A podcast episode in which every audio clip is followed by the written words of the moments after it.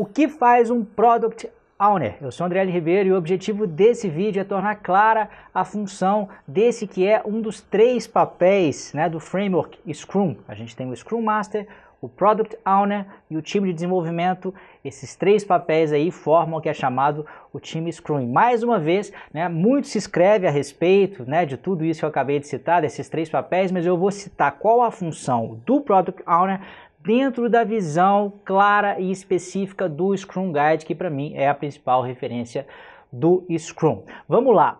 É, a, a, principal função então do, do PO, do Product Owner, é maximizar o valor do produto que está sendo construído pelo time de desenvolvimento, né? É otimizar o valor do trabalho do time de desenvolvimento. É bom a gente não perder isso de foco, né?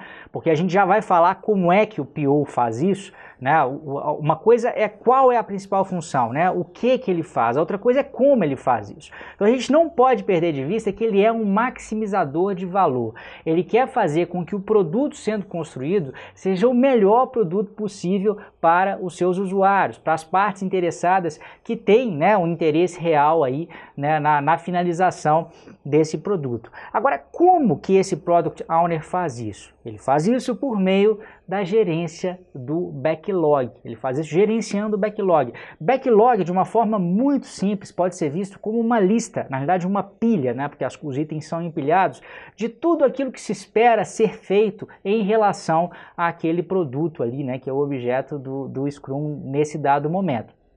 Então qualquer melhoria, qualquer nova funcionalidade e seja qualquer produto também, né? O Scrum ele funciona para software, funciona para desenvolvimento de automóvel, funciona para desenvolvimento, de novos gadgets aí na, na internet das coisas, funciona para desenvolvimento de treinamentos digitais, né? Não interessa o produto.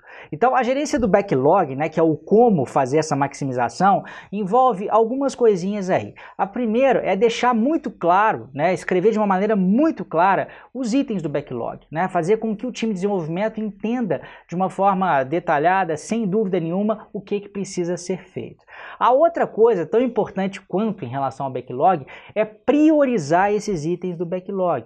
Né? Tão importante quanto dizer o que tem que ser feito, é dizer em que ordem tem que ser feito. Por que isso? Pode ser que hoje eu tenho três ideias aqui, né, de coisas a serem acrescentadas, funcionalidades a serem acrescentadas dentro do meu produto. E pode ser que se eu priorizar uma em relação às outras duas, com o passar do tempo, ao ver essa uma funcionando, pode ser inclusive que a equipe desista de uma dessas duas aqui. Então eu estou economizando dinheiro. Tão importante quanto definir o que ser feito é priorizar, colocar as coisas nos seus devidos lugares na ordem certa. Tá? E a terceira coisa em relação ao backlog que é importante é você deixá-lo transparente e visível para todo mundo. Não adianta nada eu descrever isso da melhor forma possível, da forma mais clara possível, priorizar tudo isso bonitinho e esse negócio está escondido né, dentro da minha sala. É preciso transparência, é preciso que o time de desenvolvimento, o Scrum Master e as outras partes interessadas tenham acesso ao que é esse backlog do produto, tá? Alguns aspectos importantes ainda em relação à função do PO. Ele é uma pessoa, não é um comitê, ele pode representar e normalmente representa os interesses de muitas pessoas, mas sempre é um ser humano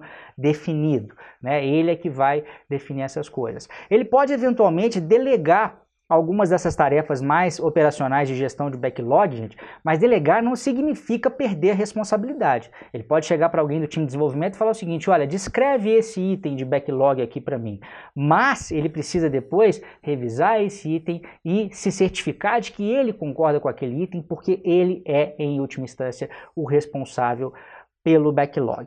É, e um outro ponto muito, muito, muito importante é que ninguém atravessa, né? ninguém pode tirar a autoridade do Product Owner em relação a essa definição do que precisa fe ser feito no produto. Nem o CEO da empresa, nem o novo presidente da República, nem o presidente dos Estados Unidos. Se ele quer, se, se ele não pode simplesmente chegar para a equipe e falar assim, equipe, para de trabalhar nisso que o Product Owner definiu e começa a fazer essa outra coisa aqui porque eu que mando aqui, eu que pago o seu salário. Não. Se ele acha que algo precisa ser feito diferente daquilo que já foi combinado com a equipe, ele precisa de ir até o Product Owner, discutir com ele e pode ser sim que isso seja modificado, seja nessa sprint ou seja numa próxima sprint, mas a autoridade ela é do Product Owner. Então só revisando, falando aqui da função né, do PO, a principal função, gente, não percam de vista, a principal coisa é maximizar o valor do produto. E como que esse cara faz isso?